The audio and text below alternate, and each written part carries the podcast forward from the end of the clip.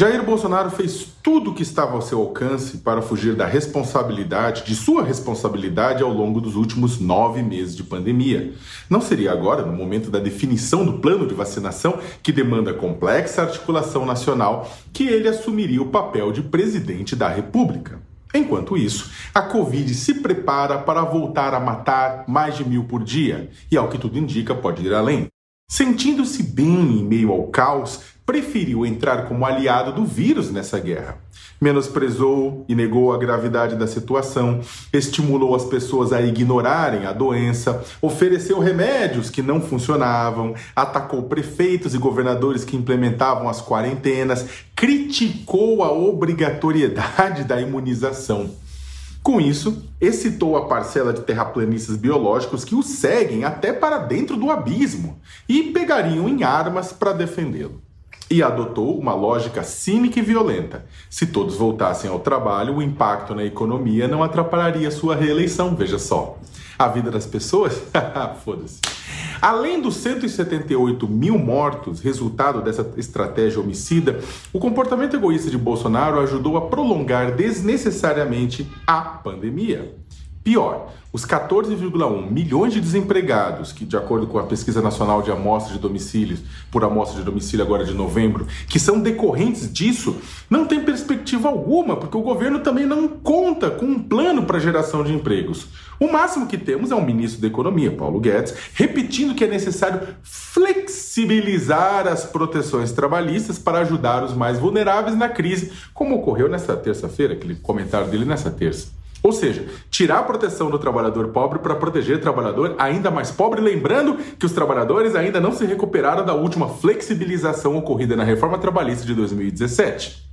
Bolsonaro não agiu como chefe da nação, mas como um candidato à reeleição.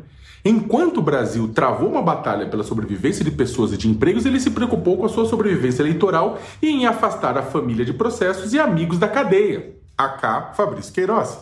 Agora, trava uma batalha com João Dória, que quer começar a imunização em São Paulo no dia 25 de janeiro, enquanto ele quer começar em março.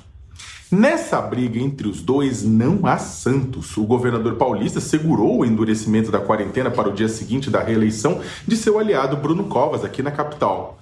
E soltou um cronograma de vacinação sem que os resultados da terceira fase dos testes do, da Coronavac, produzido pelo laboratório chinês Sinovac, que deve ser fabricada aqui no Brasil pelo Instituto Butantan, é, tenha sido divulgada. Ou seja, sem que exista uma vacina de fato.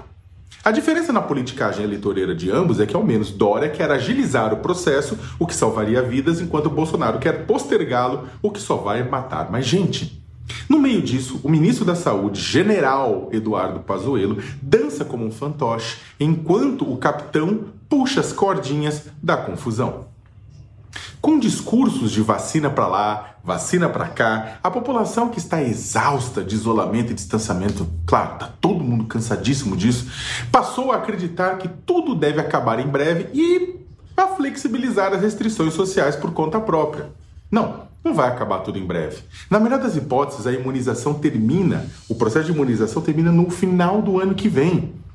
Bolsonaristas, enquanto isso, defendem ir às ruas pelo direito a celebrar Natal. Sim, a falta de empatia bate de frente com a ideia central de solidariedade presente no Novo Testamento. Talvez seja indício de que seguem o Messias errado. Não deixa de ser irônico que na maior guerra de nossa história, que é o combate ao coronavírus, que já acumula, guerra que já acumula mais de 178 mil óbitos, tenhamos um capitão como presidente e um general como ministro da saúde.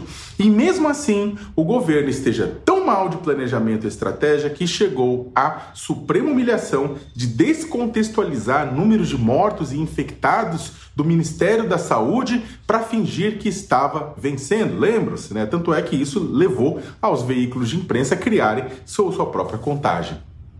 O primeiro-ministro Boris Johnson começou negacionista, contraiu a doença e passou a agir de forma responsável. O Reino Unido começou nesta terça-feira a sua vacinação. Por aqui temos um presidente que começou negacionista, contraiu a doença e continua agindo de forma irresponsável e sem previsão de quando toda a população será vacinada. Há um momento em que os personagens da história foram chamados a decidir como seriam lembrados. Alguns assumiram para si a responsabilidade e conduziram seu povo, sacrificando interesses pessoais em nome de algo maior e coletivo. Outros, por sua vez, cruzaram os braços, culpando aqueles que resolveram fazer algo, atacando o mensageiro, inaugurando exposições com a roupa que usaram quando chegaram ao poder, sabotando soluções, deixando o povo à própria sorte. O primeiro grupo é dos grandes líderes e heróis. O segundo grupo é dos traidores e covardes.